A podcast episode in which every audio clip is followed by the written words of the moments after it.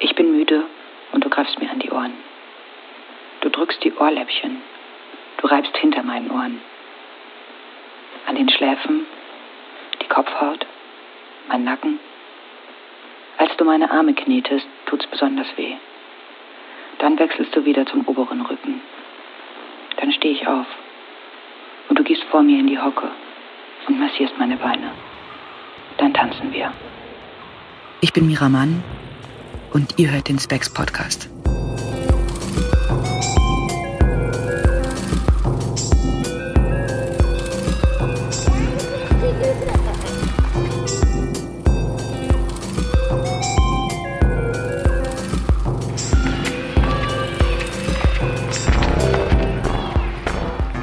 Herzlich willkommen zur ersten Ausgabe unseres Podcasts. Mein Name ist Jessie Hughes. Ich bin Redakteurin bei der Specs und werde euch alle zwei Wochen hier durchs Programm führen. Euch erwarten in jeder Podcast-Folge unterschiedliche Rubriken, den Gedanken zur Zeit, das Gespräch und wechselnde Kolumnen zu Pop und Gesellschaft. Hier feiert heute Premiere Wordkant, eine Kolumne von Mitu Sanyal zum Thema No Nordic Model, No Nordic Model, No Nordic das am Ende des Podcasts. Los geht's hier erstmal mit einem Gespräch in unserer Redaktion. Es geht um die britische Musikerin Talia Barnett, besser bekannt als FKA Twigs. Gerade ist ihr zweites Album erschienen mit dem Titel Magdalene. Für uns also Anlass, nicht nur über diese neue Platte zu sprechen, sondern auch nochmal auf ihre erstaunliche Karriere zurückzublicken. 2014, da hat sie mit ihrem Debütalbum LP1 den Durchbruch gefeiert. Seitdem ist es ein bisschen ruhiger um sie geworden, wenn auch nur oberflächlich, denn sie hat zwischendurch ein Tanzstück choreografiert, eine Installation mit Performances in London kuratiert. Sie war hier und da mal als Feature-Gast zu hören, bei ASAP Rocky zum Beispiel. Und sie hat Werbung gemacht, hat sich einkaufen lassen für die großen Marken. 2014, da war FKA Twix schon auf dem Magazincover der Specs zu sehen. Wir überlegen, was sich seit dieser ersten Titelstory von Arno Raffiner verändert hat. Mit mir in unserem Podcast-Studio dieses Mal meine Kollegen aus der Redaktion Dennis Pohl und Christopher Cornels. Los geht's!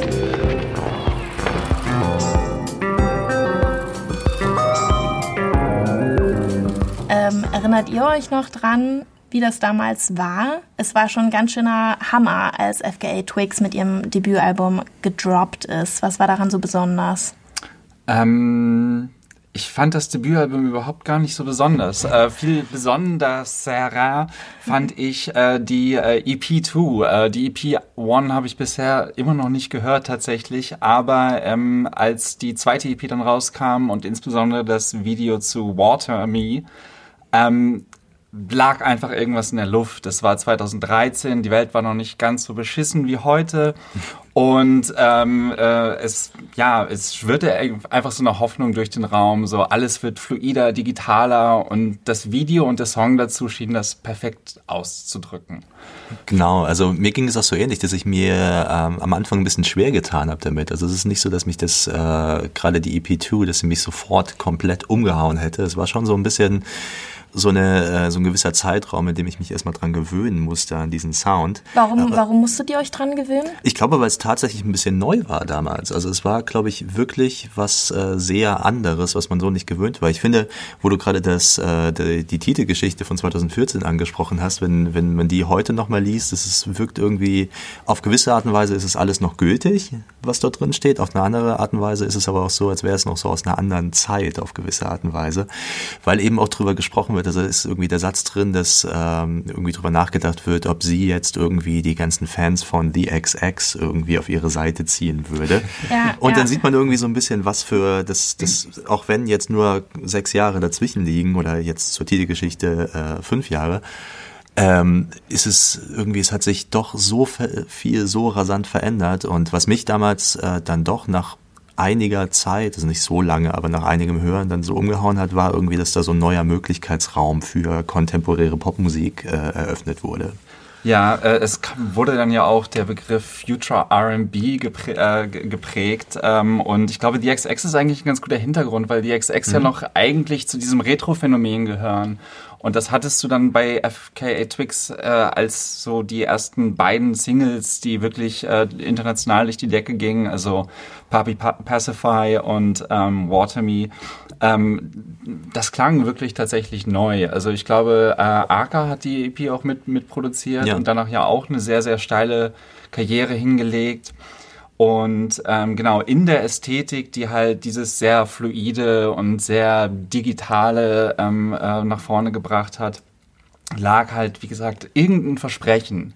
Und äh, mit äh, Kelala oder Jesse Lanza und anderen ähm, hatten wir dann auch die passenden äh, ähm, ja, mit Future RB äh, und Produzentinnen ähm, die sich dann relativ gut zu einem äh, Phänomen verschubladen ließen.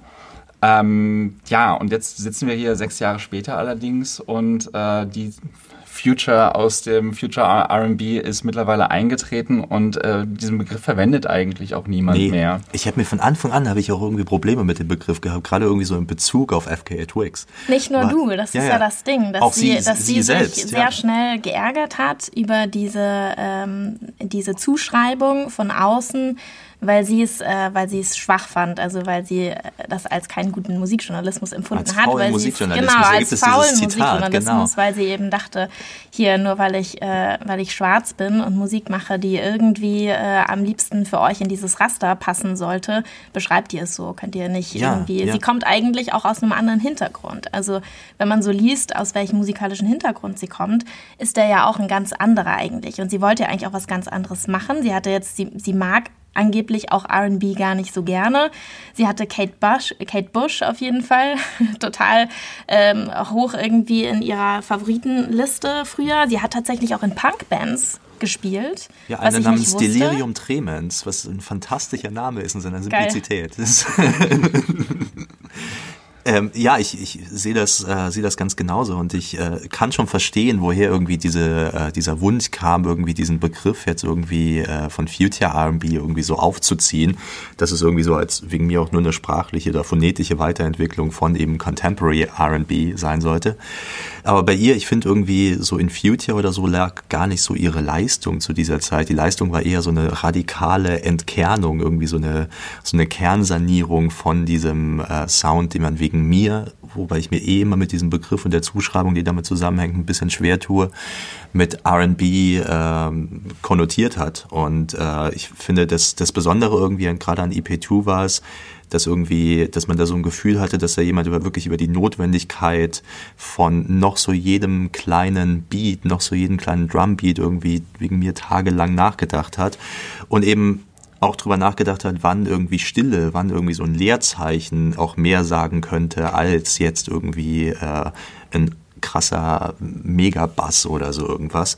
Und irgendwie hat das ja auch so, also durch dieses Fehlen von so bestimmten konventionellen Strukturen von diesem RB, und ich mache dazu jetzt die, die Anführungszeichen in die Luft von RB, ähm, das ist ja irgendwie auch so Teil ihrer Faszination ausgemacht hat, dass sie eben da Leerzeichen gelassen hat.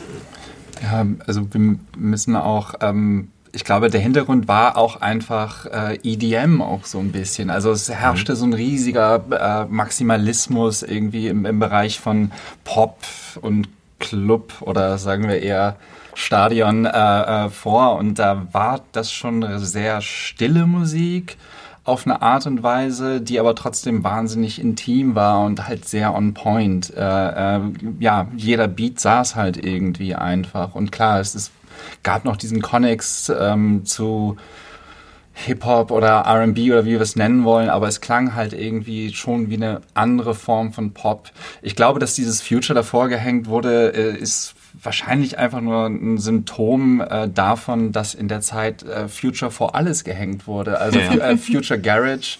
Ähm, und später Future Bass. Ähm, ähm, ich glaube generell die 2010er Jahre waren halt so ein, ja, es man wollte halt raus aus diesem Retromanie-Ding und ähm, äh, notfalls mit semantischer Gewalt. Wobei ich sagen muss, dass ich dieses, äh, dieses, den Begriff Future eigentlich auch sehr stark ihrer ähm, Ästhetik in den Musikvideos verbunden habe. Mhm. Die das irgendwie halt dann nochmal noch mal ein bisschen mehr bekräftigt haben, fand ich. Zum Beispiel jetzt, ich glaube, das ist das Video zu Water Me, wo ihr, wo ihr Kopf mit ja vergrößerten, leicht vergrößerten Augen, Augen ja, ja, ähm, ja. zu sehen ist. Und ich fand es witzig, ich hatte letztens ein Gespräch mit einer Freundin über äh, das Schaffen von FKA Twix und sie meinte, sie sei so fasziniert davon, dass sie das Gefühl hat, dass FKA Twix alle Instagram-Filter schon vor ihrer Zeit quasi entwickelt hat. Ja, ja, ja. Ja. ja, absolut. Also ähm, total, total relevantes äh, Beobachtung finde ich, weil irgendwie äh, ich habe irgendwie das Gefühl, dass zu der Zeit FKA Twix war halt irgendwie schon so eine Influencerin, bevor man überhaupt über diesen äh, diesen Begriff jetzt in dem Kontext, wie wir ihn heute verwenden, äh, äh, gesprochen hat. Also ähm, ich finde, das zeigt doch irgendwie, wie, wie sie doch ihrer Zeit auf gewisse Art und Weise voraus war damals. Ja.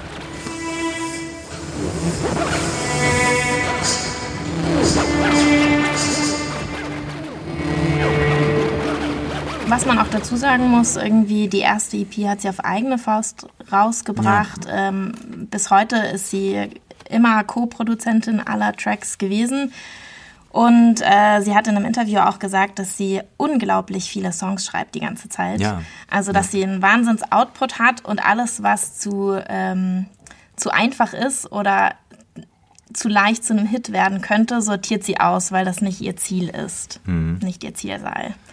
Ja, ich würde jetzt fast mal übergehen. Irgendwie, ihr wolltet gerne noch einen Song von der EP2 anspielen, ne? Ich hätte jetzt fast einen vom ersten Album nochmal anklingen lassen, damit wir äh, ich hier finde, so, eine, so einen Übergang finden zu dem neuen Album. Ich finde, wir sollten noch einmal Water Me hören, weil okay. ich finde, das war für mich so ein, so ein Moment, wo es wirklich gezündet hat. Ja, dann lass uns auch noch rein.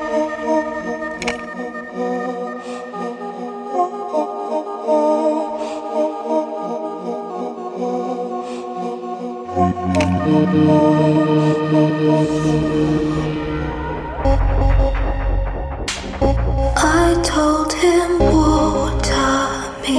Track aus der, äh, aus der zweiten EP, aus der EP2 von FKA Twix, Water Me, der Track, über den wir eben schon gesprochen haben, im, als Musikvideo. Äh, und auch die, ähm, die Lyrics sind ziemlich interessant. Ähm, you won't make love to me. Wie geht's weiter? Ich hab's schon wieder vergessen. I guess I'm stuck with me. Quite explicit.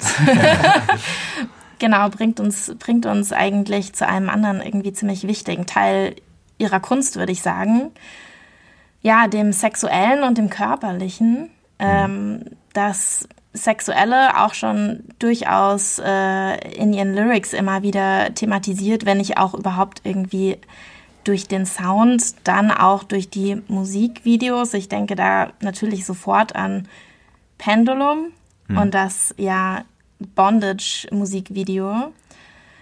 Ähm, womit man eigentlich jetzt schon direkt eine äh, Linie ziehen könnte zu dem neuen Album Magdalene. Mhm. Ähm, ich weiß nicht, ob jemand von euch das Video zu Cellophane schon gesehen hat, zu der Single. Klar, ja. Mhm. FKA Twix hat Pole Dancing gelernt, ähm, was aber tatsächlich einen ganz äh, pragmatischen Grund eigentlich hatte oder mit hat, äh, wie ich äh, gelesen habe.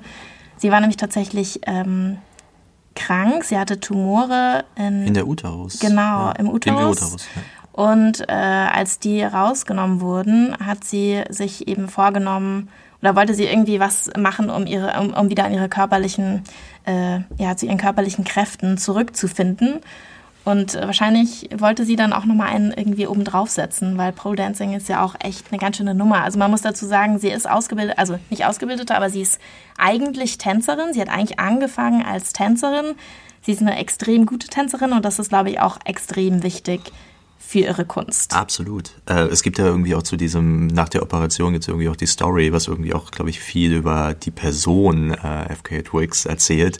Gibt es diese Story, dass äh, dann, glaube ich, drei Wochen nach der OP und ich glaube, man darf sich da locker sechs bis acht Wochen eigentlich nicht großartig bewegen, wenn man am Unterleib operiert wird in dem Maße. Ich glaube, da waren sechs Tumore oder so, ja. habe ich in irgendeinem Interview gelesen.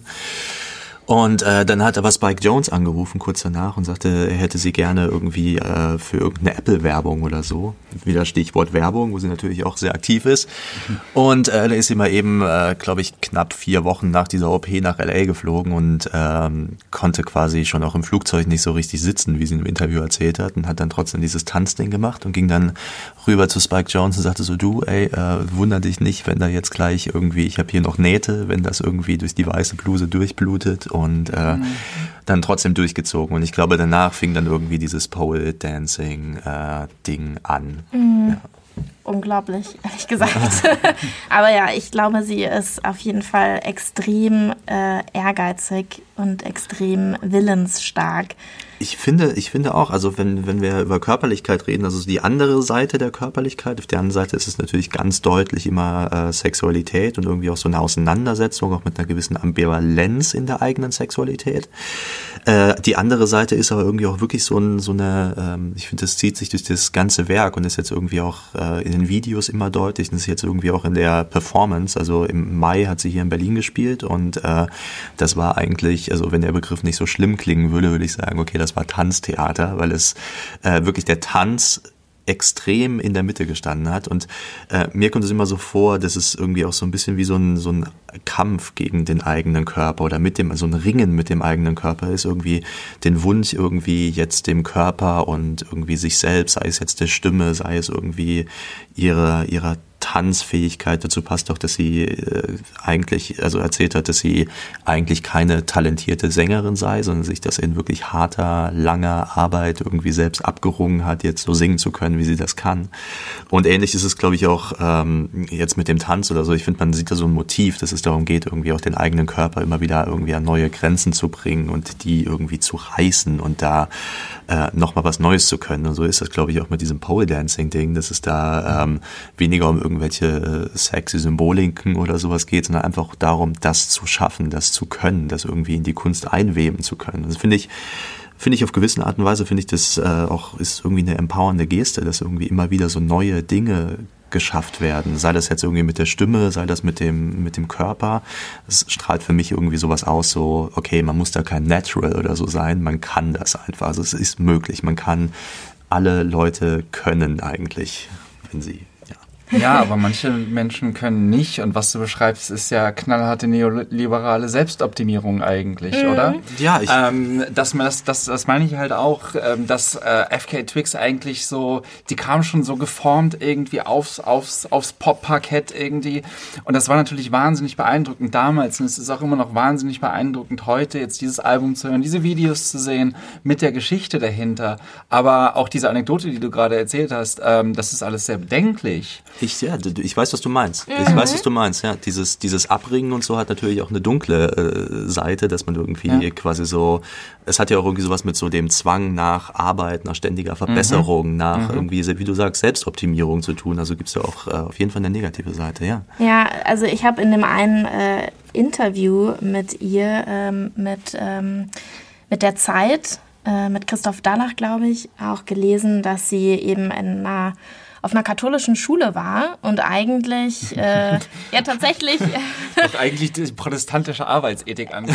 tatsächlich, sie, sie, gibt, sie gibt, sie wirklich, sie wird, sie wird zitiert, also dass quasi, dass sie nicht mehr so viel, also dass sie, was sie daraus mitgenommen hat, waren einerseits, waren irgendwie gewisse Werte angeblich und gleichzeitig, äh, was sie bis heute irgendwie verinnerlicht hat, ist wohl strebe immer nach dem Besten. So, und äh, dazu muss man sagen, dass sie eben auf dieser katholischen mhm. Schule in so einer südenglischen Kleinstadt war, ähm, wo sie das einerseits mitgenommen hat und gleichzeitig auch äh, hart gemobbt wurde, wie sie in Interviews immer wieder mhm. erzählt. Und das löst natürlich auch irgendwie so einen gewissen Druck aus. Also ähm, das ist empowernd, aber es ist natürlich auch einfach ja. was, was, glaube ich, teilweise so ein bisschen auch durch ihre durch ihre äh, Geschichte vielleicht ein bisschen mit bedingt ist, dieser, äh, dieser Trieb irgendwie ähm, es allen zu beweisen, in Anführungszeichen. Also ganz abgesehen, ich möchte damit natürlich nicht äh, ihr irgendwas in also nicht in Frage stellen, dass sie eine wirklich großartige Künstlerin ist. Ich glaube nämlich nicht, dass man das alles einfach so machen kann. Also ich glaube, dass, äh, also sie hat angeblich schon als kleines Kind irgendwie, wollte sie Opernsängerin werden und hat versucht, das irgendwie hat das ihrer Mutter zu trainieren, kam da, irgendwie, ja. genau, eben auch aus irgendwie einem kreativen Haus. Ihre Mutter war auch Tänzerin und Salsa-Lehrerin und so und sowas färbt natürlich ab. Hat sie, glaube ich, auch total ermutigt, irgendwie so ihren eigenen Weg zu gehen. Könnte natürlich auch alles wieder Selbstmythologisierung sein, oder? Ja. Ist, Wie gesagt, also es ist, es ist, ich habe natürlich auch manchmal, auch gerade weil es alles so, so wahnsinnig ähm, äh, äh, quasi direkt ins, ans Eingemachte geht, irgendwie bei FK Twix immer so, habe ich immer noch diesen starken Verfremdungseffekt einfach für mich oder Entfremdungseffekt sogar, ähm, dass ich mir, dass ich, also ähm, ich meine, gut, ich interessiere mich generell sowieso nicht wahnsinnig dafür, wie jetzt irgendwie die Person hinter einer Pop-Persona ist unbedingt. Ich finde das nicht so spannend ähm, im Allgemeinen. Ähm, bei ihr finde ich es aber irgendwie spannend, dass ich, selbst wenn ich drüber nachdenke, nicht wirklich drauf komme, wie der, der, die, Person dahinter sein sollte. Also ich habe das Gefühl, es ist halt alles sehr, sehr so ausformuliert, dass eigentlich so das ähm, der Mensch dahinter so ein bisschen verschwindet. Und ähm, ich glaube, ich glaube, solche Erzählungen, sei es halt so, okay, sie fliegt jetzt nochmal rüber und äh, mit ähm, noch ähm, Nähten im Bauch oder sie wollte schon, hat schon als Kind genervt, sie will Opersängerin werden. Ähm, das passt halt ein bisschen fast wieder zu perfekt ins Bild. Ja, aber auf der anderen Seite, ähm, ich finde es, glaube ich, die, dieser Effekt irgendwie äh, kommt irgendwie daher, dass äh, gerade so 2013, 2014 zu Zeiten von EP2 und dann LP1 äh, gab es ja ewig lang, also ich glaube über zwei Jahre oder so, gab es keinerlei Interviews oder so. Es war nicht möglich, irgendwie mit ihr zu sprechen oder so, abgesehen von, glaube ich, einem größeren Feature, das irgendwie irgendwo erschienen ist, keine Ahnung. Und ähm, ich denke irgendwie, dass es noch so ein Überbleibsel von damals ist, dass man irgendwie denkt, so, okay, das ist jetzt irgendwie dieser fertige Popstar und die wurde da irgendwie hingesetzt. Aber ich finde, bei ihr steckt nicht so viel irgendwie so die quasi so eine, so eine Label-Maschinerie dahinter, die sie jetzt geformt hätte oder so. Und ich finde es irgendwie auch so ein bisschen äh, falsch, dann quasi so einen Vorwurf zu formulieren und zu sagen, so, ja, okay, die ist irgendwie so fertig, die ist so, ähm, äh, ist so eine gemachte Person und so, nur weil sie sich dazu entscheidet, eben zu sagen, ja, nee, ich will jetzt nicht hier irgendwie in der Öffentlichkeit so extrem stehen, obwohl sie das ja tut, aber auch weniger durch jetzt ihre musikalischen Entscheidungen als durch irgendwelche amorösen Beziehungen, wo sie dann die Paparazzi auf sich gezogen hat, weil sie Ja. mit Robert Pattinson und Shia LaBeouf zusammen Ja. war, aber das ist ja nicht ihr Fehler. Ja, ähm, ich wollte das auch gar nicht als Vorwurf formuliert haben, sondern ähm, eher erstmal wertfrei sagen. Es ist Ja. halt natürlich, ähm, ähm, ja, es ist auch ein Jahrzehnt für äh, Popstars, die halt irgendwie so fertig halt rauskommen. Es hat mit Lana Del Rey angefangen, Ja. hat zuletzt mit Billie Eilish aufgehört. Ähm, dass wir mittlerweile häufig solche Geschichten haben, die halt irgendwie ein bisschen zu perfekt scheinen eigentlich. Ähm, und ähm, FK Twix gehört schon ein bisschen für mich in diese Riege, ähm, was allerdings, wie gesagt, kein Vorwurf sein soll, sondern eher eine Beobachtung. Ja. Ich habe aber das Gefühl, dass sich das Blatt jetzt so ein bisschen wendet, weil sie ja mittlerweile eigentlich äh, relativ viele Interviews gibt oder weil sie auf jeden Fall Interviews gibt und zu Magdalene jetzt auch einige Interviews gegeben hat und durch die Bank fast alle Interviewerinnen gesagt haben, wow, ich habe mit einer ganz kühlen Kunstperson irgendwie gerechnet und da sitzt mir jemand gegenüber, die total höflich und ruhig und irgendwie zwar bestimmt, aber irgendwie ganz natürlich wirkt. Plus man muss dazu sagen, dass auch das äh, Pressestatement wesentlich privater war. Also sowas ist ja auch interessant. Wie vermarktet man irgendwie so eine Platte? Was, was, was sagt man da als erstes zu? Und in diesem Statement ging es halt um äh, ja, Beziehungsherzschmerz, Trennungsschmerz und dass sie eben äh, körperlich strapaziert war. Also ich glaube zum einen durch Herzschmerz und zum anderen eben aufgrund ähm, der äh, Krankheit, über die wir vorhin schon gesprochen haben. Und das ist natürlich schon jetzt eine bisschen andere Herangehensweise, sich dahingehend irgendwie zu öffnen. Ich finde es aber auch schön, dass sie irgendwie äh, in solche Widersprüchlichkeiten teilweise in sich trägt, auf viele Arten und Weisen und dass sie irgendwie uns auch ein bisschen Rätsel aufgibt. Ich finde, das gilt auch für Magdalene als, als Album. Also ich finde es wirklich interessant, wie zum Beispiel wie wenig so Streaming-kompatibel das Album ist. Also Ähm, damals irgendwie äh, bei dem Specs-Titelgeschichte, sorry, dass ich da immer wieder drauf zurückkomme, aber ähm, ja.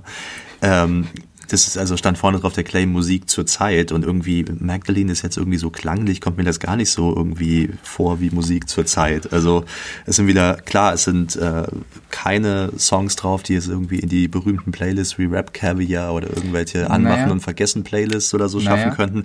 Aber keine Ahnung, ist, vielleicht ist das gerade irgendwie zeitgemäß für so eine Künstlerin ihres Formats, da irgendwie auch so gewisse Vermarktungsdinger wieder zu brechen. Sagen wir einfach mal so, früher war es Future RB und heute ist ein Future Feature drauf. Ähm, und das war es aber ja, eigentlich schon. ähm, und das ist tatsächlich auch die einzige Nummer vom Album, äh, wo ich sagen würde, okay, das ist eher Mist, die kann weg. Ähm, ich auch, es ja. gibt einen Track, ähm, der fängt irgendwie so ein bisschen an wie so eine Stadion-Pop-Nummer, äh, wo, ich, wo ich irgendwie dachte, okay, gleich, haben, gleich, gleich fängt setzt der vier Viertel ein. Das ist ähm, Saturday, glaube ich. Ähm, so eine äh, Mel Mel Melodieführung. Das könnte halt einfach alles sein, was du halt ähm, hörst, wenn du in äh, stinknormalen Mall gehst oder sowas, das ist die Musik, die im Hintergrund läuft, nur dass dann halt plötzlich der Drop gar nicht kommt und der Song franzt total aus. Ist auch so eine Kate Bush Nummer irgendwie. Der, der Refrain und alles, also die, die Melodieführung ist so dermaßen Kate Bush. Lass also mal, so lass mal reinhören. Lass mal, also Kate Bush haben wir auf jeden Fall an einer Stelle ja ganz direkt zitiert, nicht wahr? Every time Aber you look outside your window, everything is just the same as before. You are turning round and round, you see it's a sad day for sure. Would you make a, make a, make a wish on my love? You're running. Also, ja, echt, man, ich finde, man wartet nur irgendwie darauf, dass der jetzt irgendwie Running Up That Hill und so weiter und so fort. Das ist schon, ich finde, das ist sehr, sehr Kate Bush. Und halt auch so ein bisschen dieser Enya Ethno-Kitsch, äh, der Schlimme. Das ist super kitschig, ne? Es ist schon kitschig. Aber äh, ich finde das Interessante, also gerade bei dem Song, ich finde, es ist total interessant, wie sich so der Referenzrahmen, in dem sie sich bewegt, also was sie quasi entkernt, also welche Art von Musik sie entkernt, äh, finde ich total interessant, wie sich das wirklich geändert hat. Ich meine, so 2013, 2014 war das schon noch so die Ecke irgendwie früher Frank Ocean, ganz frühe Kalala, ähm, wegen mir auch James Blake oder sowas, späte Killies, D'Angelo und so, das wurde da irgendwie verwurstet. Und jetzt irgendwie, ähm, ich höre da irgendwie kaum noch diesen sogenannten RB oder kaum noch so total klassisch elektronische Elemente ja. oder so. Das ist ja eher so irgendwie, ist, also ich finde, da ist irgendwie so ein viel breiterer, irgendwie vielleicht auch publikumswirksamerer Popentwurf drin. Total. Aber nur partiell auf dem Album. Partiell, also jetzt gerade bei dem Song bei fällt die, es mir besonders Song, auf. Ja, ja, ja. Das ist also die, die Kate Bush, die Kate Bush, äh, den Kate Bush Vergleich nehme ich dir insofern übel, als dass ich denke, dass der Song jetzt an nichts ranreicht, was äh, Kate Bush, ich bin der Kate Bush Ultra in der Runde, glaube ich, ähm, äh, an nichts ranreicht, was, was, was, was Bush in ihrer Karriere als B-Seite veröffentlicht hat. Aber du, du weißt doch, also ich meine, das ist doch trotzdem die ähnliche ja, Klangsprache schon, wie es, äh, ja, Running Up That Hill, Cloudbusting, all diese Sachen ja, aber wie gesagt, also ähm, die Stimmung lädt sich auf. Ähm, äh, auf dem quasi Titeltrack ähm, äh, wird ja auch A Woman's Work ähm, tatsächlich auch zitiert, allerdings ja. auch ein bisschen invertiert. Dann heißt es dann plötzlich äh, A Woman's Work und dann äh, A Woman's Prerogative. Prerogative, ja. Ja, mhm. was was ja was ja eigentlich äh, das ganze Ding komplett einmal auf den Kopf stellt. Ähm, also diese diesen Kate Bush Song. Ähm, äh, der vor allem jetzt wieder ins Gerede kam, weil er in dieser sehr, sehr krassen Szene in Handmaid's Tale ähm, äh, vorkam. Es ist eine, ähm, also die Frauen stehen am Galgen und die Kate Bush-Nummer kommt rein, ja. Mhm. Ähm, und äh, plötzlich kommt dann ja, ein Jahr später, zwei Jahre später, FK Twix und sagt, ja, das Vorrecht der Frau. Ähm, und diese Folie zu haben, das ist schon sehr, sehr merkwürdig. Also, weil es äh, auch dieses, das Original, was anzitiert wird, ähm, ja, ursprünglich, glaube ich, gemeint war als, ähm, Ach, äh, es, es geht, glaube ich, um Geburt äh, im Kate Bush-Song, äh, was da zitiert wird. Ähm, und das natürlich gerade auch in Hinsicht auf diese Erkrankung, die den Uterus befallen hat, dann auch wieder irgendwie interessant. Aber mhm. dann wieder von einem Vorrecht zu sprechen, das ein, ist irgendwie auch merkwürdig, finde ich. Da sind wir genau wieder bei diesen Ambivalenzen, von denen du, du schon gesprochen hast, Ja, Dennis. ja, ja, ja, ja. Ich habe leider die, äh, die genauen Lyrics von ähm, Mary Magdalene heißt der Track, ne? Im Kopf. Also der quasi Titeltrack, weil Magdalene sich ja auch auf Maria Magdalena bezieht. Ähm, Maria Magdalena angelehnt eben an die biblische Figur, die, glaube ich, eher als äh, Prostituierte bekannt ist mittlerweile, obwohl sie eigentlich in einer ersten Überlieferung nur als Sünderin ähm, betitelt wurde. Also das ist gar nicht so richtig klar, ob sie überhaupt eine Prostituierte war oder was überhaupt ihre Rolle war. Da gibt es ein riesiges Fass, was man aufmachen kann um Maria Magdalena. Da wird auch immer noch wahnsinnig viel geforscht. Eigentlich, äh, also es gibt Stimmen, die ihr eigentlich das Recht zusprechen, die Legimi Legitimation äh, als erste Päpstin gehabt zu haben, weil sie eben die erste war, die Jesus nach seiner Auferstehung gesehen hat und das auch verkünden sollte. Das hätte sie eigentlich zu einer Apostelin gemacht, wurde sie aber nie. Warum? Hm, ja, können wir uns alle denken. Warum wohl? Es hätte auch ein anderes, eine ganz andere äh, ja, christliche Tradition irgendwie gegeben, wenn Maria Magdalena eine andere Rolle, wenn ihr eine andere Rolle zugesprochen worden wäre. Und das ist auch was, womit sich FKA Twix tatsächlich beschäftigt hat äh, und in einem Interview auch gesagt hat, es interessiert sie, dass diese Person eben gleichzeitig, ähm, also beides gleichzeitig sein kann, eine Heilige und eine Hure. Und dass es aber so ist, dass es dass man beides gleichzeitig sein kann. Und das ist etwas, was sie bekräftigen möchte, auch mit diesem Titel. Ich finde, das ist auch total so in der äh, in dem Umgang mit äh, mit ihrer eigenen Sexualität ist auch diese diese Widersprüchlichkeit natürlich drin, also zwischen äh, absoluter Dominanz, aber auch Devotion. Also das steckt immer darin, diese diese Widersprüchlichkeit, dieses, äh, dass man quasi beides in einem sein kann. Das ist kein, also eigentlich ich sage jetzt Widersprüchlichkeit, aber eigentlich, dass es kein Widerspruch sein muss, dass es auch äh, Positionen gibt, wie zum Beispiel Topping from the Bottom oder sowas. Und das steckt da irgendwie, ja, das, Und gleichzeitig hat sie eben auch dieses Fass aufgemacht in der Pressemitteilung, dass sie irgendwie Herzschmerz hat und so weiter. Das heißt, man denkt gleich, man überlegt gleich, okay, woran liegt das? Dann ploppt diese Story wieder auf, die sie eigentlich, wie sie in Interviews sagt, immer gar nicht erwähnt haben möchte, weil das natürlich total beschissen als, als Künstlerin eben auf äh, den äh, Ex-Partner äh, reduziert zu werden. Und äh, da hat sie so schön in einem Interview gesagt, ja, so wie Maria Magdalena, die dann halt immer auf Jesus zurückgeführt wurde. Ja. so möchte ich auch nicht immer auf meinen Ex-Partner zurückgeführt werden. Klar, Ähm, ja. Also einfach, das ist so ein Themenfeld, was sie wahnsinnig beschäftigt und wo sie anscheinend auch noch dran zu knabbern hat. Also das ist Das Knabbern spürt Ne? man ganz deutlich auf dem Album. Das ist irgendwie, also kommt für mich irgendwie so wie so eine, ist schon so eine, ich glaube, man kann schon sagen, dass es so eine Verarbeitungsplatte ist von ganz vielen verschiedenen Sachen. Also von Beziehungen, von der, von dem öffentlichen Interesse an Beziehungen, Erfahrung der Krankheit und so weiter und so fort. Klar, das ist also, ja.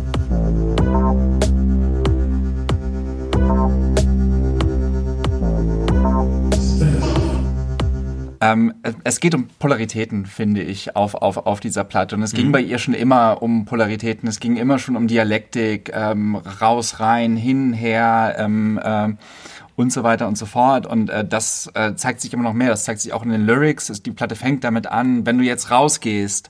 Äh, und dann gibt es einen Track, der heißt Home with You und, und so Ja, ja. weiter und so fort. Äh, auch in der, auch in ihren Videos wahnsinnig wichtig sind ja immer schon auch seit Water Me äh, und äh, jetzt noch mehr die Augen, wo es ja auch rein und raus geht. Und es ist immer so dieses, ähm, diese, ja, also Dialektik klingt ein bisschen prätentiös. Äh, allerdings ähm, gibt es schon immer so ein, so, ein, so ein Hin und Her. Also es wird immer eigentlich, es, sind, es gibt Kippspiele, es gibt ähm, Dualismen, es gibt Opposition. Aber ähm, ich weiß nicht, ob ich darin unbedingt einen Prozess sehe, sondern einfach eher den Versuch, das alles einfach nebeneinander stehen zu lassen.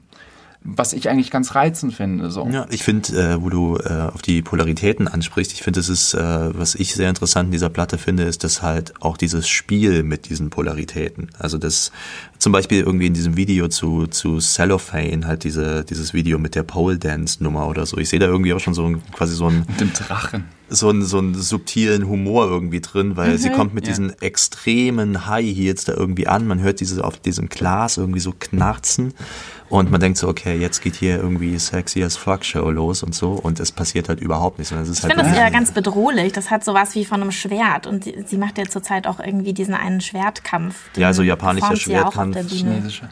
Chinesische. Chinesischer? Ja. Ähm, und ähm, aber ich habe da vielleicht noch einen Hintergrund, dass ich halt dieses Konzert im Mai in Berlin gesehen habe und als sie halt diese Pole Dance Nummer zu oder nach Cellophane in dem Fall beim Konzert durchgezogen hat, hat man da halt also es war irgendwie so, ein, so eine komische komische Atmosphäre dadurch, dass halt das Publikum und bedenklich viele Männer halt bei dieser Pole Nummer gejohlt haben wie so ein Rudel Wölfe. Oh Gott. Und ähm, da war natürlich, also wenn man das dann in den Kontext steckt, der stellt der Nummer und also des, des Songs und was der ausdrückt, wie gebrochen, wie zart der ist, äh, finde ich, das ist so, es ist ein interessantes Spannungsfeld, Aber auch sie mit gleichzeitig super powerful. Also ja, ähm, wie sie, äh, wie sie mit diesem Spannungsfeld irgendwie spielt und vielleicht auch mit Erwartungen des Publikums, mit äh, Konnotationen von gewissen Dingen. Ja, ja. Es ist sehr, es ist ein sehr selbstbewusstes Video, das in zweierlei Hinsicht, weil sie ist ihrer selbst und ihrer Rolle sehr bewusst. Also ähm, es fängt ja damit an, dass sie aus diesem Vorhang vortritt Ja. und dann so ihr Kleid runterschüttelt. Und das ist ja totaler Slapstick eigentlich. Ja. Also äh, sie macht sich dann noch ein bisschen nackiger sozusagen irgendwie und du, du hörst im Kopf halt diese Johl-Spur, wie du sie halt damals bei äh, eine schrecklich nette Familie oder sowas hattest. das Ja, ist im und- Video mit drin. Das ist im Video mit drin. Das Ja, ist ja- man hört ja. Publikum. Ja. Ah, Ja, Gut, genau. Ja, es ist, ist tatsächlich mit drin. Und Schön, irgendwie dass das, die Stimmen in meinem Kopf tatsächlich äh, das, vorhanden sind. Das, das führt sich auch so gut zusammen zu dieser, diesem Konzert halt, wo du dann noch Ja. genau das hast. Du hast dieses irgendwie dieses aufpeitschende Ja. Gejohle dann. Also jemand fängt an, sich irgendwie, ist, ist irgendwie leicht bekleidet, geht an so eine Stange und die erste Reaktion ist dieses Uah! und dieses Anfeuernde irgendwie quasi so wie, wie im Stripclub oder Ja, so. und gleichzeitig allerdings äh, kommt dann halt dieser, diese Game of Thrones Figur aus dem Himmel runter mit drei Gesichtern, die sich irgendwie ähm, aufklappen und dann kommt da ihr Gesicht nochmal drunter ähm, hervor in so einer komisch liquiden äh, Form. Ähm, und das ist dann auch schon wieder witzig, weil sie strebt dann halt nach oben, beziehungsweise das, was von oben kommt, kommt zu ihr runter und das ist dann wieder sie, nur in einer anderen, anderen Version und so. Also, ähm, wo du gleichzeitig halt so diesen Move hast, okay, sie ist sich ihrer selbst und ihrer Rolle sehr bewusst, allerdings gibt es dann noch diese abstraktere, fantastischere Figur von ihr selbst irgendwie. Ja. Also ich finde das, ich bin auch kein Fan von Musikvideos meistens, aber ich finde das schon ein sehr bemerkenswertes Video tatsächlich. Ich finde es auch großartig und äh, in dem Musikvideo taucht auch noch was auf, was sich, glaube ich, auch bei ihr ziemlich durchzieht oder was immer wieder aufploppt. Auch diese Dualität von einerseits irgendwie Technologie und Futurismus und gleichzeitig aber auch irgendwie so ein bisschen so ein sowas Esoterisches Ja. Rückbezug. Also gerade am Ende liegt sie irgendwie so im Matsch und da sind so mystische Figuren, die sich dann so um sie kümmern. Das ist auch was, was sich total bei ihr durchzieht und irgendwie finde ich es, ähm, weiß nicht, finde ich es einfach spannend, eine spannende Mischung. Ja, ja. Ja. Am Ende atmet sie auch. Das ist also äh, das der Song basiert ja auch der äh, hauptsächliche Rhythmus von diesem Song basiert ja auch auf Atemgeräuschen. Das ist ja auch eigentlich krass, dass so eine eigentlich Ballade halt irgendwie einen Beat hat, der halt so ähm, wo geatmet wird, also wo auch dieses körperliche so sehr in die Musik integriert ist. Ähm, ja, Ich würde sagen, wir, rein. wir hören besser mal rein. Das ist die letzte Nummer der ja, Platte. ja. Why don't I do it for you? They're waiting, they're watching, they're watching us, they're hiding, Wir sind uns einig, das ist ein they're Jahrzehntsong, oder? ja, Ja. das ist das, Das was ist von den also- 10er Jahren überbleiben wird. Das ist, das ist ein Jahrzehntsong. Also, Ja, ja. Ähm, Ich finde es immer ein bisschen schwierig, die Sachen, die am Ende rauskommen, immer gleich dann schon so hoch zu halten, weil das macht man einfach automatisch. Also es ist für mich auf jeden Fall ein Song des Jahres und ich würde ihn auch gerne in die Jahrzehntliste packen, aber ich äh, weiß noch nicht, wo ich ihn in der Jahrzehntliste einsortieren würde. äh, jetzt im Moment bin ich gerade so auf so einem Hype-Train unterwegs. Ich würde sagen, Top 10. Also ich auch. Also wenn, wenn wir schon so, was weiß ich, also das ist ja eigentlich da würde ich einen Kate Bush ver, äh, ver, ver, ver, Vergleich mir äh, dann doch. Äh, Da wärst du äh, soweit. Ja, aber eher so, weil es von der Qualität halt auch schon irgendwie so in diese Richtung geht, weil da halt irgendwie, da wird was gemacht mit Melodieführung am Anfang, äh, wie, wie, wie das anfängt, mit diesen äh, Kla Kla Klaviertönen und dann setzt sie mit der Stimme ein, wie das sich das ineinander verzahnt und so. Das ist ja schon einfach großes, großes Songwriting, auch, auch wie der Song dann aufgebaut ist und so weiter und so Ja. fort. Also das ist, aber es ist trotzdem super weird einfach. Es ist eine also gewisse Weirdness drin, ja. Das ist eine Klavierballade, aber die Ja. ist so weird. Das ist ja auch ihr Ding. Ja. Genau, das ist ja genau. auch immer den, den Twist, den sie eigentlich immer spinnt. Und das Schöne ist, dass es irgendwie ja fast klassischer ist. Also was sie jetzt macht, irgendwie, sie hat ein Klavier mit drin und äh, ihre Stimme ist eigentlich auch normaler, nicht mehr so geflüstert, aber die hat dann auch immer wieder diesen schönen Bruch drin. Ja. können wir da an der Stelle mal kurz drüber reden, wie fantastisch eigentlich dieses Album produziert ist. Also das, sind, das, das strotzt nur vor, vor Details, vor so ganz kleinen Dingern, die sich irgendwie wie so ein Mosaik so ganz erstaunlich zu so einem Ganzen fügen. Und äh, da gibt es wahnsinnig viele Beispiele. Zum Beispiel hier, das, was wir jetzt gerade angesprochen haben bei Cellophane, aber äh, auch in... Auch die ähm, schönen Atmer, die wir gerade schon erwähnt haben. Ja. Oder ähm, es gibt in Sad Day, was jetzt glaube ich nicht unser Lieblingssong ist, aber es gibt auch irgendwie so einen so einen Moment wie irgendwie, ich meine, der, der Song ist schon relativ bold, aber die, die Drums, die dort drin sind, die sind trotzdem irgendwie auf gewisse Art und Weise labil irgendwie. Und dann gibt es irgendwie nach diesem Refrain, der schon sehr an größeren Pop-Ecken irgendwie kratzt, äh, ist dann irgendwie auch so ein Moment, wo auf einmal so ein einzelner kleiner metallischer Ton irgendwie dazwischen kräht. Oder irgendwie Daybed irgendwie, wo man so diese Depressionsglocke irgendwie förmlich spürt, weil das irgendwie so klingt, als würde man in so einem Tiefsee-U-Boot sitzen oder so. Ähm, ja, und dann ist irgendwie so ein irgendwo so ein Tinnitus-hafter Ton bei Daybed auf einmal dazwischen, der auch irgendwie so ein der ein Gefühl evoziert, von dem man gar nicht so genau weiß, okay, wo, warum kommt das jetzt? Und ich finde, es ist ein wahnsinnig gut produziertes Album. Ja, klar, auch so Sachen wie Mirrored Heart, wo du halt diese, Ja. diese invertierten Geschichten Ja. hast und so. Ähm, also ähm, da wird halt wahnsinnig viel rumexperimentiert und meistens geht es gut. Ich finde es übrigens witzig, wo du Daybed erwähnst. Das ist ja der vorletzte Song auf der Platte und dann kommt nochmal irgendwie Cellophane. Und ich finde diese, diesen es ist so eine schöne Finte zu sagen, okay, jetzt kommt jetzt kommt die Abschlussballade und es ist halt diese, die, die, die, dieser Song Daybed über ähm, Masturbation während einer depressiven Phase, wenn ich das richtig verstanden habe.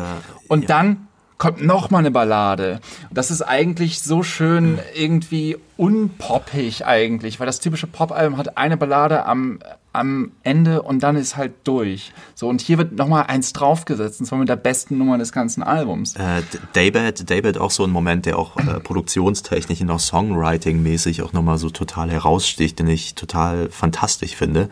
Nämlich irgendwie zwischen den Strophen ist da irgendwie so ein angedeuteter, irgendwie wie so ein, so ein Orgasmus, so ein Höhepunkt, der irgendwie so ein bisschen suggeriert wird und so. Und ich bin da beim ersten Hören bin ich fast so ein bisschen erschrocken, weil ich irgendwie dachte so, okay, wie unfassbar kalt klingt das eigentlich? Da ist irgendwie, da ist keinerlei Wärme drin. Kommt mir vor, als wäre das irgendwie so der, der frostigste Höhepunkt, den ich irgendwie in Musik bisher gehört habe. Und es ist, äh, Ja, ist doch ja, äh, wo du irgendwie denkst, okay, das bringt jetzt wirklich alles auf den Punkt innerhalb von irgendwie einem kurzen, ja, hint, eigentlich hintergründigen, äh, irgendwie leichten Rumgestöhne. ja, ja.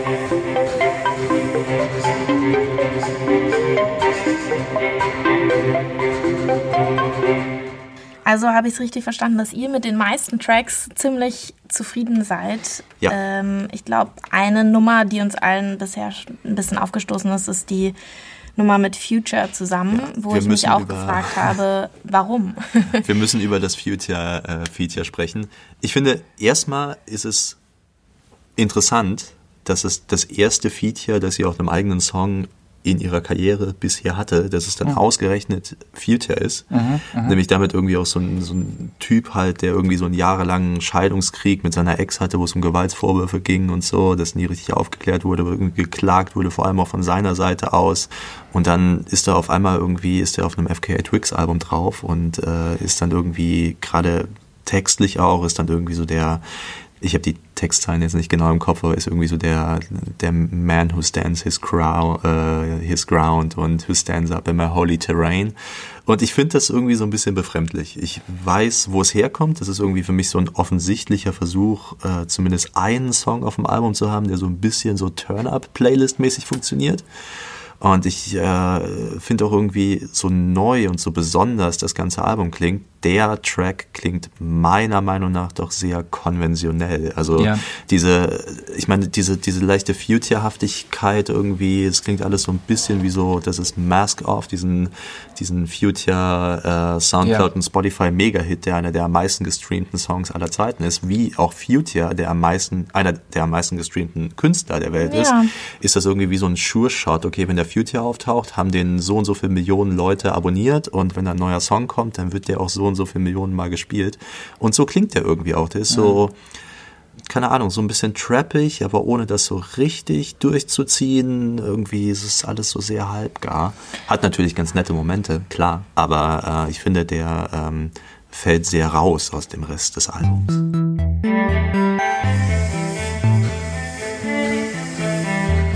Was mich noch interessieren würde, ist, äh, was denkt ihr, bedeutet dieses Album für Pop? Von jetzt an. Oh, Alter. Ja, ist aber eine gute Ähm, Frage. Wir müssen ja irgendwann. Also ich, ich, ich, ich, ich würde vielleicht mal ein bisschen kleiner anfangen, was bedeutet dieses Album für FK Twix, ähm, weil ähm, es, ist ja, es ist ja schon so eine Art Comeback-Album fast, weil die Ja. letzte Platte liegt seit fünf Jahre her, ist ein halbes Jahrzehnt ähm, und seitdem ist sehr viel Scheiße in der Welt passiert und auch offensichtlich bei ihr privat. Ähm, was ich interessant finde, ist, dass sie ja E EP1, EP2, LP1 rausgebracht hat und jetzt, okay, es gab noch äh, eine EP dazwischen. EP Melissa. Melissa, genau. Aber ähm, ähm, dass ähm, Magdalene natürlich jetzt nicht einfach LP2 heißt, ähm, finde ich schon mal irgendwie bemerkenswert. Also es wird jetzt wirklich gesagt, okay, ich nummeriere nicht einfach durch irgendwie eine Sammlung von Tracks oder sowas, sondern das ist ein Album, das soll ein Album sein. Es ist auch ein Bruch dann in ihrem Schaffen. Ja, genau. Aber gleichzeitig halt ein Bruch, der quasi relativ kohärentes Werk eigentlich äh, darstellt. So, ähm, weil das ist die Platte schon für mich. Also es ist so. Ja, wie gesagt, es wird schon auch mit gängigen Pop-Truppen gebrochen. Es wird strukturell sich sehr, sehr viel erlaubt. Ähm, aber ich habe irgendwie schon das Gefühl, okay, das ist halt ein Album, das in sich ganz gut funktioniert. Und klar, ich würde auch natürlich äh, zwei Nummern vielleicht irgendwie rauskicken. Ähm, äh, das Future Feature und äh, Grüße an. Future. Ähm, aber an sich, ähm, ich finde, das ist das erste Mal, dass ich so wirklich das Gefühl habe, okay, äh, FK Twix gefällt mir auf Langstrecke. Weil selbst die EPs ähm, oder vor allem die EP, EP2, das sind so Sachen, wo ich mir dann die Tracks rausgepickt habe, die ich mochte. So, die LP1 fand ich fast gänzlich uninteressant eigentlich danach. Und hier habe ich das Gefühl, okay, ähm, passt, funktioniert. Und das ist schon schön. dass es einen Bruch gibt, da stimme ich zu. Und andererseits habe ich irgendwie doch zu dieser letzten EP, äh, die wohl nicht mehr so stark irgendwie in der Aufmerksamkeit äh, war, Melissa doch irgendwie so eine, ja, eine Connection gesehen, weil Melissa, sie hat ihre EP Melissa genannt, weil sie, weil Melissa für sie irgendwie für weibliche Energie steht, dieser Name, ähm, etwas, das sie irgendwie beim Voging neu entdeckt hat. Da gab es dieses äh, Musikvideo auch, in dem viel gewogt wird und es ist auch etwas, was nach wie vor in ihrem Tanzstil sehr präsent ist und was für sie, glaube ich, auch sehr prägend war und irgendwie fand ich natürlich da dann äh, die Weiterentwicklung zu Maria Magdalena äh, natürlich durchaus schlüssig. Ja. Was hören wir eigentlich zum Rausgehen? Was ist der. Hm. Na, erstmal müssen wir noch die Frage beantworten, was es jetzt eigentlich für Pop bedeutet, oder? Also ich kann sie ja nicht zurückspielen. Ähm, ich ich, ich, ich wage mal selber zu behaupten, dass es für Pop gar nicht so viel bedeuten wird. Ähm, und das klingt jetzt vielleicht ein bisschen pessimistischer, als ich es eigentlich meine. Ich denke schon, dass halt, ähm, klar, es wird, dem Album wird wahnsinnig viel Aufmerksamkeit geschenkt. Ähm, vielleicht ist das Bild äh, dann letzten Endes aber dann doch wieder medial verzerrter, als es eigentlich aussieht. Also ich denke Ja. schon, Cellophane, das wird ein großer, das ist ein Das großer ist ein, Hit. das ist ein Hit. Jetzt also, gerade bei Jimmy Fallon auch. Das Ja. viel beachtete Live-Auftritt. äh, Ja, also ähm, das, da lässt sich quasi Erfolg schon auch irgendwie noch quantifizieren. Ich weiß nicht, ob das für das ganze Album gelten wird und ich weiß nicht, ob, ähm, keine Ahnung, wir in zwei Jahren mit den ersten Magdalenen ähm, Epigonen rechnen können. Ich glaube es ehrlich gesagt nicht. Glaube ich auch nicht, weil Ich dazu fällt es, fällt es zu sehr auch aus diesem Rahmen raus, der irgendwie kommerziell äh, erfolgreich sein kann dieser Tage. Es fällt zu, fällt zu sehr aus diesem Streaming, Playlisting-Universum raus. Ähm, ich glaube eher, dass weiterhin äh, die FK Twigs von EP2 und LP1 weiter einflussreicher bleiben wird als das hier jetzt, weil es einfach eine in eine Richtung äh, läuft, die quasi so als Blueprint für erfolgreichen äh, experimentellen, so ein bisschen Left-Field-Pop halt nicht so gut funktionieren kann. Es ist, es für sie ist ein großer Schritt, ein tolles Werk, aber ich glaube, aus wirklich breiteren Pop-Einfluss wird es weniger einflussreich sein als äh, LP1. Darf ich meine Frage nochmal stellen, mit was wir jetzt rausgehen? Mit welchem Song? Ja, Cellophane haben wir schon gespielt. können nochmal Cellophane spielen. Nein. Gerne. Nein, nein. ähm, okay, alles klar. Mirrored Heart. Oh ja.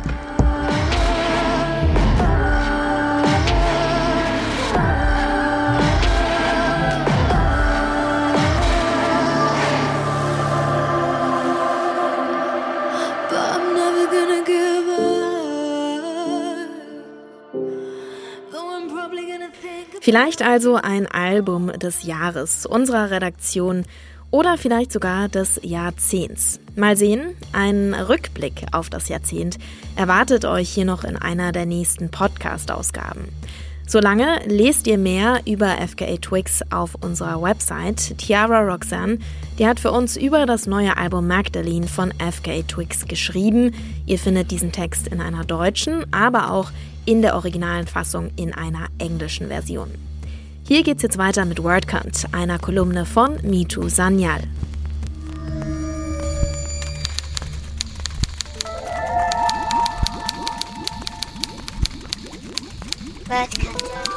WordCount.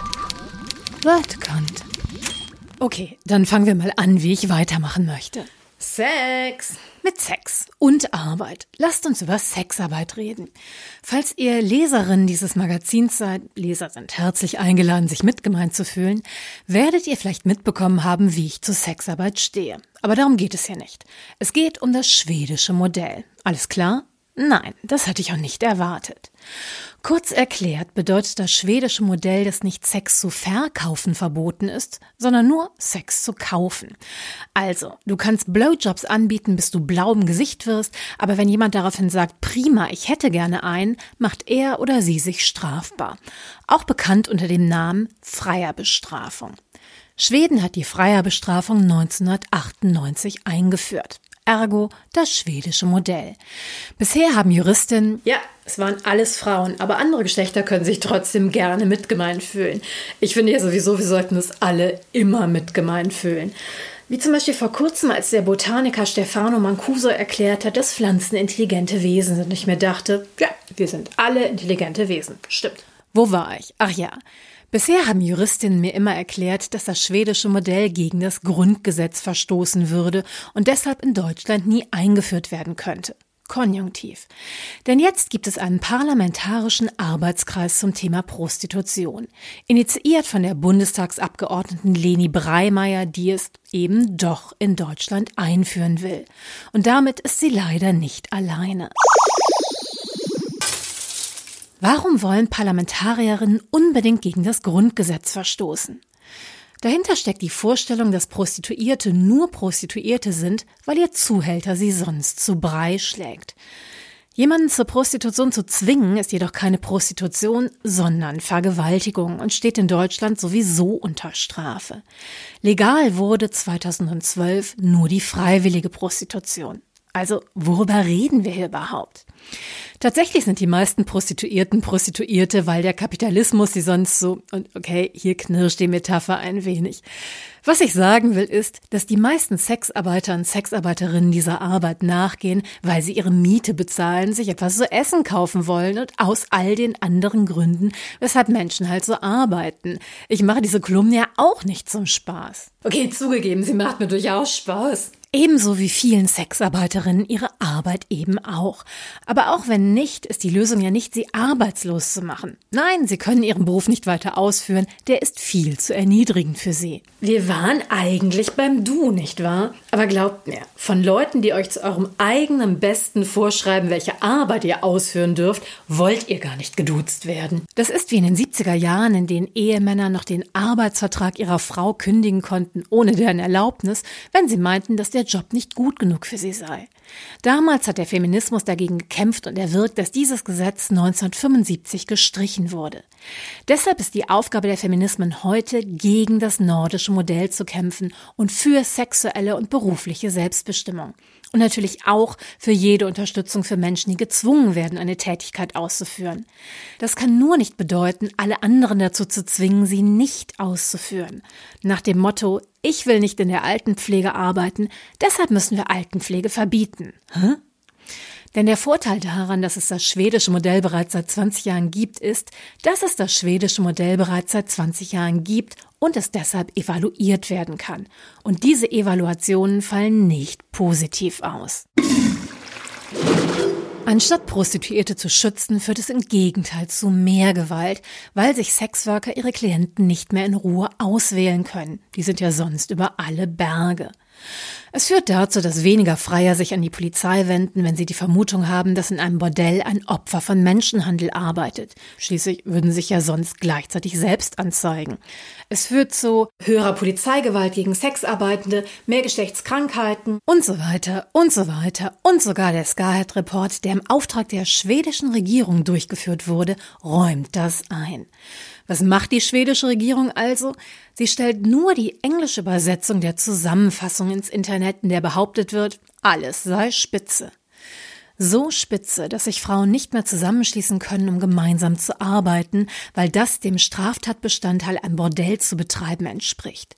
So spitze, dass volljährige Kinder von Sexarbeiterinnen, die noch zu Hause wohnen, als Zuhälter angeklagt werden können. Berichtigung, als Zuhälter angeklagt worden sind, weil sie von den Einkünften einer Sexarbeiterin leben so spitze, dass Sexarbeiterinnen obdachlos werden, weil sich Vermieter nicht mehr trauen, Wohnungen an sie zu vermieten. Deshalb hier noch einmal zum Mitschreiben. Hashtag No Nordic Model. No Nordic Model. No Nordic Model. No Nordic Model. No Nordic Model. No Nordic Model. No Nordic Model. Word. Kontakt.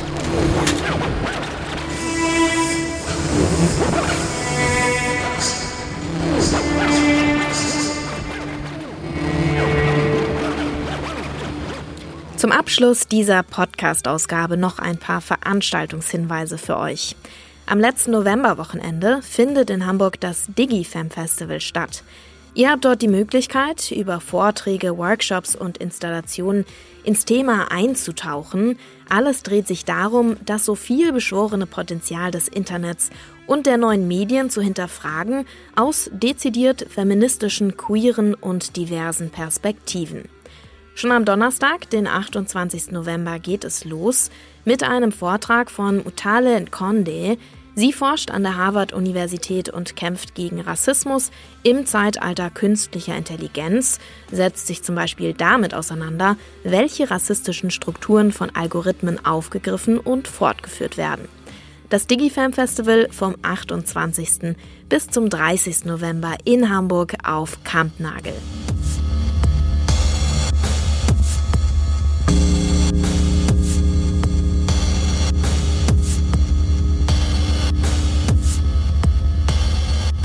Girls to the Front, so die Parole der Musikerinnen der Riot Girl Bewegung in den 90er Jahren. Reagiert haben Bands wie Bikini Kill oder Slatter Kinney damals auf eine Musikwelt, die durch und durch patriarchal geprägt war. Über schräge Frauenbilder und misogyne Rockstars haben die US-amerikanische Kulturjournalistin Joy Press und der britische Kulturwissenschaftler Simon Reynolds 1995 schon ein Buch geschrieben.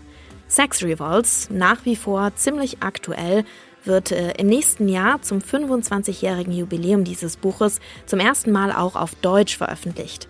Deswegen ist Simon Reynolds jetzt gerade auch unterwegs durch Deutschland auf einer kleinen Lesereise. Ihr seht ihn unter anderem am 19. November in Bochum im Schauspielhaus. Und für diejenigen, die ihn live verpassen, kein Problem. Zu Gast ist Simon Reynolds auch in der nächsten Ausgabe unseres Podcasts. Aber er wird nicht der Einzige sein, den ihr im Podcast hört. Eine neue Kolumnistin wartet dann auf euch, Ebro Düzgün, besser bekannt als Rapperin Ebo oder Black Tea der Gaddafi Girls. Ihr könnt also gespannt bleiben bis in zwei Wochen. Am 28. November hören wir uns wieder. Bis dahin, stay spexy. Bis zum nächsten Mal.